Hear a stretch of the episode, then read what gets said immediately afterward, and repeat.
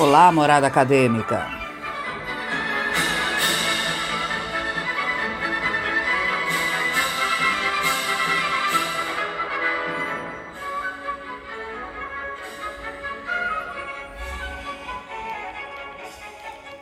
Sejam bem-vindos a mais um podcast do Morada Acadêmica. Hoje vamos falar de Nietzsche, Friedrich Nietzsche.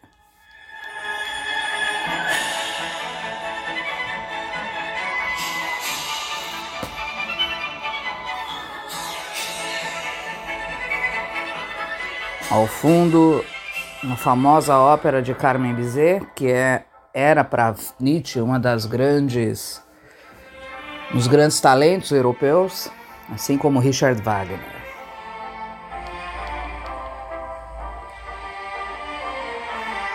A música aqui para Nietzsche era algo genuinamente ontológico, dizia Nietzsche que era através da música que nós alcançávamos a glória do ser. Nietzsche, nascido em uma família luterana na cidade de Hocken, né, na, entre a Saxônia ali, era uma, uma cidade bastante pequena, com traços medievais, né, com grandes muros medievais ainda preservados, uma cidade que lembrava muito né, a, a estrutura feudal, inclusive. Friedrich Wilhelm Nietzsche nasce em 1844 e morre em 1900, bem na virada do século. Né? É, teve uma formação religiosa bastante é, organizada, né? até por conta da, da postura do pai dele como pastor da igreja, né? Mas Nietzsche acaba abandonando a faculdade de teologia e dedicou-se aí, no primeiro momento, à filologia, né? Ficou apaixonado e dizia que né, é, entender esse mundo da linguagem de maneira filológica seria para ele um dos recursos mais profundos, né? até para entender e desconstruir o que nós vamos ver que é o grande projeto nietzschiano, a forma de pensar eurocêntrica. Tornou-se um dos mais famosos e notáveis pensadores do seu tempo, apesar de ser de fato reconhecido mais tardiamente, daí a expressão em Et Homo, que é quase uma autobiografia, em que ele diz que ele é um extemporâneo, um homem fora do seu tempo, um incompreendido.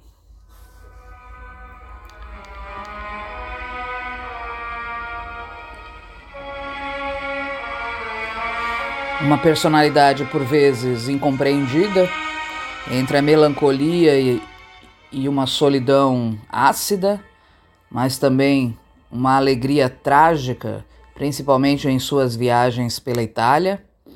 Nietzsche foi e até hoje lido, e é difícil categorizá-lo como um pensador em várias chaves, né? Ele muitas vezes você encontra pessoas de diferentes posturas políticas lendo Nietzsche, pessoas com diferentes formações lendo Nietzsche, é um autor bastante aberto, até pelos aforismos e essa estilística né, que ele adota, que a, torna a obra dele uma obra sempre em andamento, né? uma obra inconclusiva.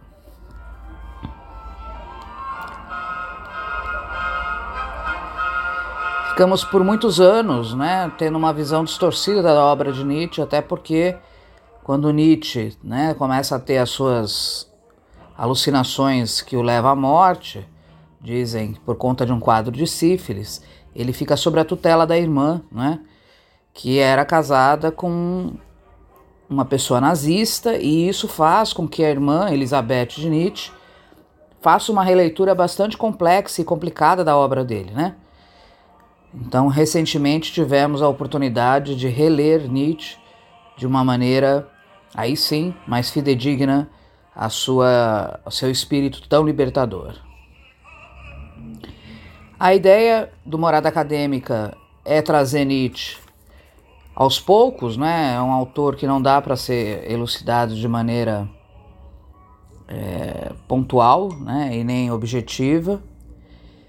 E ele mesmo diz no texto da utilidade dos inconvenientes em 1874, né? E se forem necessárias biografias que não sejam aquelas que têm por estribilho fulano de tal em seu tempo, mas as que deveriam ter por título um lutador contra o seu tempo. Então, uma dessa, né, esse trecho já diz muito de Nietzsche, que é a sua postura e a sua própria concepção de vida, a vida como né, um, um, fluxo de devir por vir repleta de contradições. Né? Ele diz que a existência é sempre um enigma e que está dentro de uma grande contradição que é a luta entre a vida e a morte, né? E isso lembra muito uma das grandes questões nietzschianas, que é o seu, a sua paixão quase melancólica e nostálgica pela filosofia grega, principalmente filósofos considerados pré-socráticos, como Heráclito, não é? Que está muito presente na obra do, do próprio Nietzsche.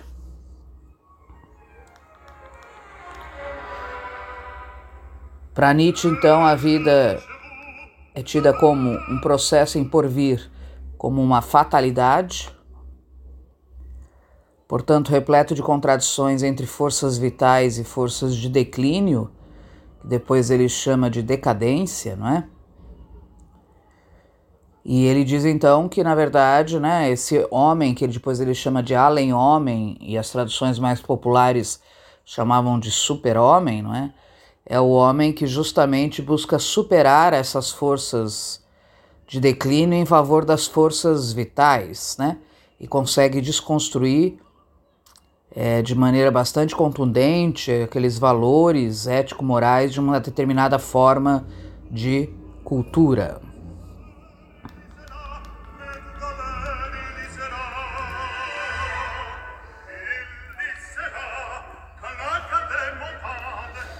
Nietzsche teve uma formação clássica muito rica, estudou latim, grego, também estudou composição musical, não é?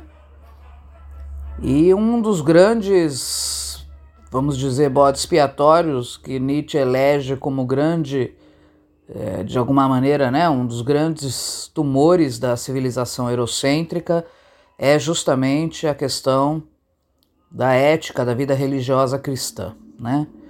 Ele faz uma grande desconstrução religiosa, dizendo que a religião, a partir né, das falas de São Paulo, se né, torna o catolicismo principalmente um, uma religião né, que pregua o enfraquecimento das forças vitais através de uma lógica do ressentimento, né, uma lógica do enfraquecimento e da, do desmerecimento da questão do corpo, do prazer, da liberdade. Então é preciso se né, renovar os valores morais. A questão de Nietzsche não é nem tanto só destruir apenas um tipo de valor ético-moral, como é o catolicismo, mas é que o homem, esse além-homem que ele, ele busca incansavelmente ser, né, e ao mesmo tempo apregoar para um, um breve futuro, é, o além-homem é um homem que entende não é, essa fatalidade da vida ou esse tragicismo da vida como uma vida que não pode se cristalizar em apenas um modo de vida, né, em um modo de ser e estar no mundo. Portanto, não é a ideia de que continuamente nós teríamos que provocar o que ele chama de transvalorar os valores, não é? E esse é, é o projeto Nietzscheano né? Principalmente que ele estabelece a partir de Gaia Ciência, assim falou Zaratustra, né? Obras que enunciam, pelo menos, primeiro, a decadência desse modo de vida eurocêntrico católico cristão e a necessidade dessa superação, né?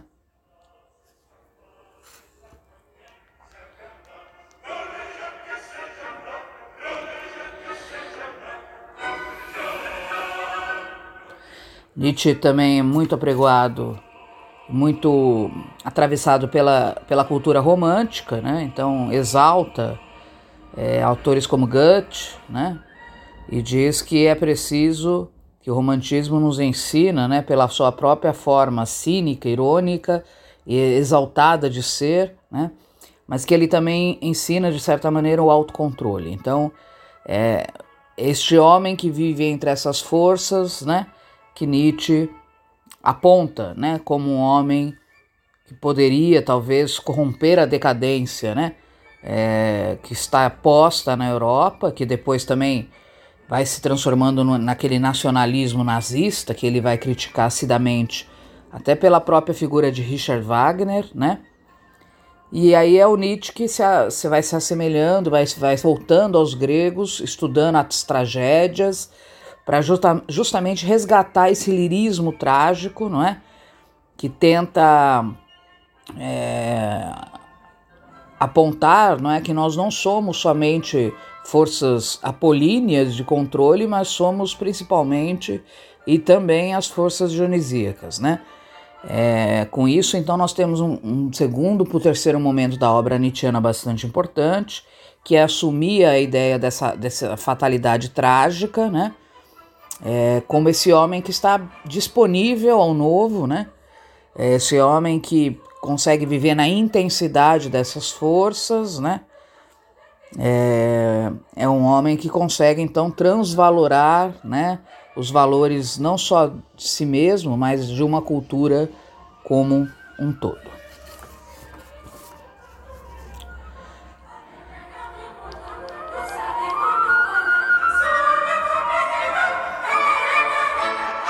Por hoje é isso. Morada Acadêmica hoje aproveitou para falar um pouco da obra de Nietzsche. Espero que vocês gostem e em breve voltaremos com outro episódio. Uma boa semana. Nos prestigie sempre, Morada Acadêmica.